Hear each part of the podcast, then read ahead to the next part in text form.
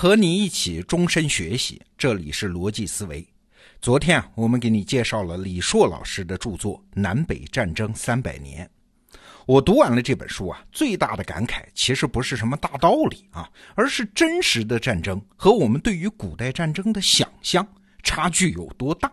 哎，今天我们就来说说这个轻松点的话题。过去啊，我们节目曾经讲过马镫的发明对于战争的影响有多大。对，没有马镫的骑兵呢，虽然人骑在马上，但是人马仍然是分离的呀。骑兵只能靠射箭来杀伤敌人，能利用马的呢，只是他的速度。但是有了马镫之后，人和马就连成一体了，就可以在马上使用重型兵器，马的力量就可以传导给武器，这骑兵的战法就更多嘛，优势才发挥出来。但是请注意啊，我刚才讲的这番话用的那个词儿是马镫的发明。但是啊，看完《南北战争三百年》这本书之后，我才知道这个词儿用错了。马镫不是被某个人发明出来的，它其实和生物是一样的，是逐渐演化出来的。下面我们就来看看这个演化的过程。昨天我们说到啊，卫青、霍去病发明了骑兵的冲锋战法。那靠的是啥呢？是中原军队的军纪，要骑兵不怕死才行啊。但问题来了，不能老死啊。怎么减少骑兵的伤亡呢？哎，当事人就想办法来解决。其实办法很简单，一方面给骑兵配备重型的近身搏斗的武器，比如说长矛啊；另外一方面呢，就是加强防护嘛？给骑兵穿上沉重的铠甲嘛？那你想，原来骑兵骑射的时候。一人一马，再加上一把弓箭就行了，这就是轻骑。而现在穿上铠甲，哎，手里还有重型武器，哎，这是重骑兵了。那没有马镫的情况下，这人带着这么沉重的东西，他可怎么上马呢？对呀，所以在马镫出现之前，全副武装的骑士要上马是需要其他人帮忙的呀。那到了三国时期，就出现了单侧的马镫。为啥是单侧的？因为上马就从一侧嘛。这个时候呢，马镫的作用只是为了上马。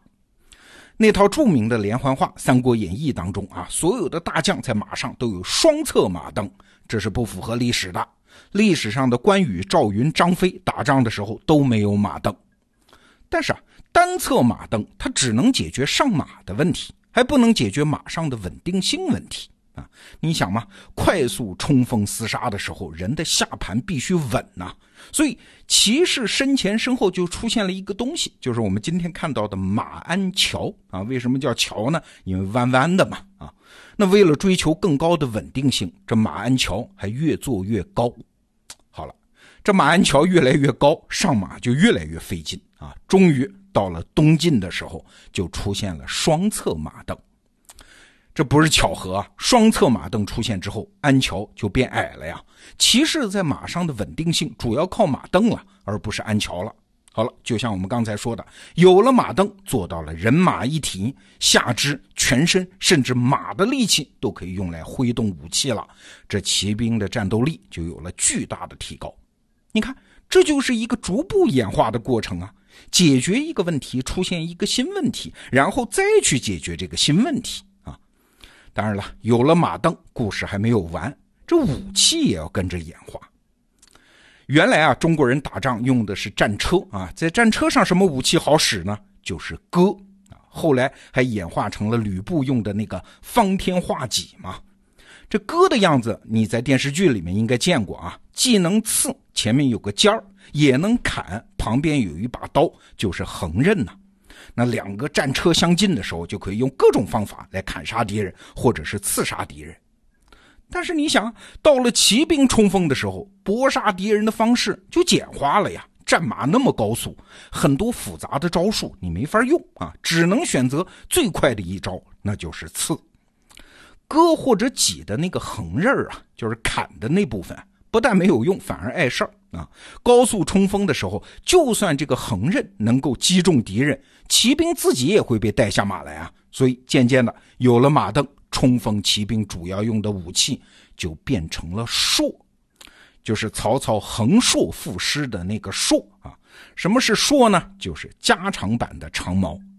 哎，说到这儿，你会发现一个现象：中国古代骑兵和西方中世纪的骑士打仗，虽然他们互相之间没有商量过啊，但是打仗的方式几乎一模一样，都是用长矛对刺。哎，你看，在同一个技术基础上演化出来的应用技术解决方案也都差不多。由此你就知道了，我们听评书的时候，听见那些大将使用的武器五花八门，什么耍大刀的、用大锤的、用方天画戟的，还有什么用鞭的啊，其实都是胡扯，那是自损战斗力啊。真实战场上，大将真的要上阵打仗，他肯定不会这么傻，他一定是用术。好了。装备演化到位了，这战法他也要跟着演化呀。原来骑射的时候，骑兵除了用弓箭远程射击之外，如果靠近步兵方阵，他也不会正面冲击啊，而是在方阵的侧翼来回骚扰，让步兵惶恐慌乱，打乱步兵的阵型。那到了骑兵冲锋战术产生之后，这大队的骑兵就换了，他们是高速冲入步兵的方阵。你听说过那个词儿吧？叫冲锋陷阵。对，冲到步兵的阵营里面，就像陷进去那样，这才叫陷阵啊。有时啊，还会从方阵当中一冲而过，然后掉头再冲一遍，反复冲。这目的不是杀伤啊，而是打乱敌人的阵型。为啥呢？你想，步兵之所以要结成方阵，除了形成密集的战斗力之外，还有一个重要的用意，是保持士兵和军官之间指挥信息的流通啊。这阵型不乱，士兵站在那儿就可以在固定的方向上看到军官的指挥。一旦阵型被打乱，官兵之间就娘也找不着儿，儿也找不着爹了，战场的指挥就没有了，就陷入各自为战的状态。这个时候，骑兵就可以利用人高马大的优势，从容斩杀步兵。那只要斩杀一部分，而且敌方的阵型就是步兵的阵型没有恢复，其余的步兵啊，多半就会溃散逃命。哎，这个时候这场仗就算是拿下了啊！这就是冲锋战术下骑兵作战的真实场景。所以啊，过去评书里面说的那种打仗，就是双方各出一员大将。阵前走马，大战三百回合，二人分出胜负之后，胜利一方士兵掩杀上来，另一方落荒逃走啊！这种战争的场面是不可能的。这不是我们今天才有的误解啊！实际上，古代就是这样。明代名将戚继光就为此说过很多话。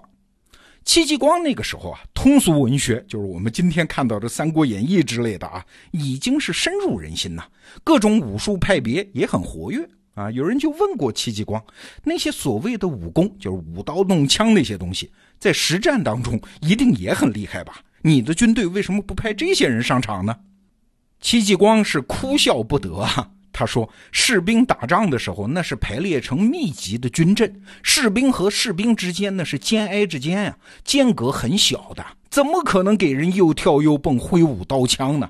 再说了，打仗哪用得上那么多花样？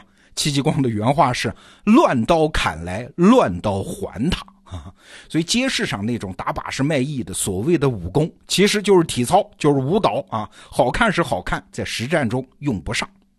当时啊，受到通俗文学的影响，很多人也都知道步兵打仗需要排列军阵。但是军阵是啥呢？他们又不知道啊，所以就凭借想象，把军阵想象的神奇无比，各种各样千奇百怪的变化，什么一字长蛇阵、二龙出水阵、天门阵等等，和变戏法差不多啊。